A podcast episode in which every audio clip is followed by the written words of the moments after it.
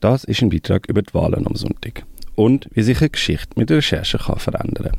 Die Geschichte die fängt an mit dem neuen Transparenzgesetz, mit den neuen Auflagen, mit denen jetzt alle Kandidierenden zumindest teilweise ihre Kampagnenfinanzierung offenlegen müssen. Ich habe vor ein paar Wochen schon einen Beitrag über das neue Transparenzgesetz gemacht und vor allem, wie gut es in der Realität umgesetzt worden ist.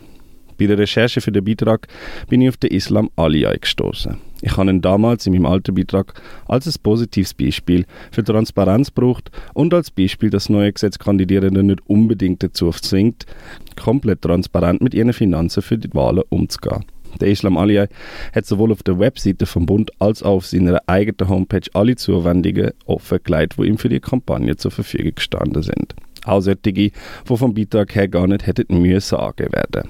Er ist also aus eigener Motivation transparenter gewesen, wie das Gesetz ihm das eigentlich vorgeschrieben hätte. Eine von ihm angegebene Zuwendung ist mir ins Auge gefallen. Und zwar hat er 19.000 Franken von der Boeing Firmis für seine Kampagnenfinanzierung bekommen. Meine Frage war dann, ob Boeing Firmis auch andere Kandidatinnen unterstützt für die Wahlen am Sonntag und warum sie das machen. Auf der Webseite von der Proin Firmes findet man die sogenannte Behindertenliste. Also eine Liste, wo auf der einen Seite bisherige Nationalrat und Ständerat mit Beeinträchtigungen führt. Bisher sind das zwei Vertreter, der Christian Loh aus Thurgau und der Philipp Kutter aus Zürich, sowie eine grosse Liste von Kandidierenden, die das Jahr antreten. Außer der Islam Aliyah hat aber keine von diesen Kandidierenden Zuwendungen von der Proin Firmes auf der Webseite vom Bund angegeben. Und dann habe ich mir gedacht, unterstützt Pro Infirmis nur den Islam Aliyah und wenn ja, warum genau? Also habe ich Pro Infirmis kontaktiert. Und nach langem Hin und Her der Philipp Schipp am Telefon gehabt. Er hat mir dann erklärt, dass Kampagnenfinanzierung nicht einfach Geld ist, sondern dass Pro Infirmis nur mit einem spezifischen Zweck Menschen mit Behinderungen im Wahlkampf unterstützen darf. Pro Infirmis finanziert für den Islam Aliyah zum Beispiel einen Interpret. Pro Firmis nennt das einen Nachteilsausgleich. Der Philipp Schipp hat auch andere Beispiele genannt. Für Tatjana Bigeli aus dem Aargau zum Beispiel braucht es für jedes Event eine Gebärdensprachdolmetscherin.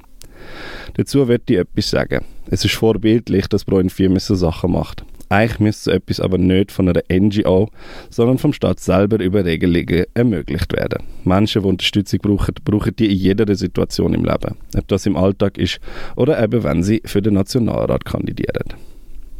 Und damit es so Regelungen gibt, braucht es eine Repräsentation von Menschen mit Beeinträchtigungen in unserer Politik. Und zwar auf allen Ebenen.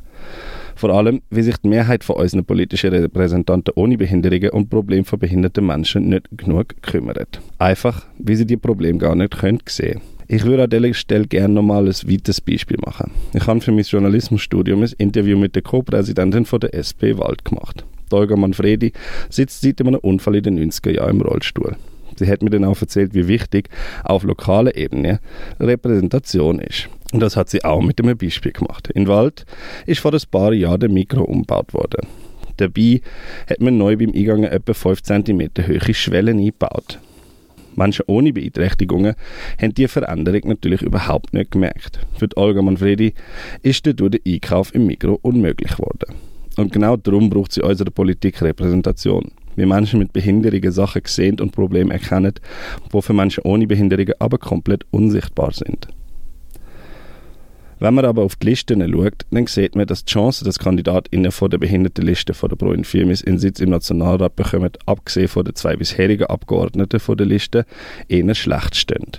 Der Islam Aliyah hat die Liste Platz 11 auf der SP-Liste in Zürich. Die SP Zürich stellt acht oder neun Nationalräte je nach dem Abstimmungsergebnis. Und auch die aussichtsreichsten Kandidatinnen aus anderen Kantonen müssen die Listenplätze gut machen, um eine Chance auf den Sitz im Nationalrat zu haben. Bei diesen Wahlen wird es also eher schwierig, mehr Repräsentation im Nationalrat für Menschen mit Behinderungen zu kreieren.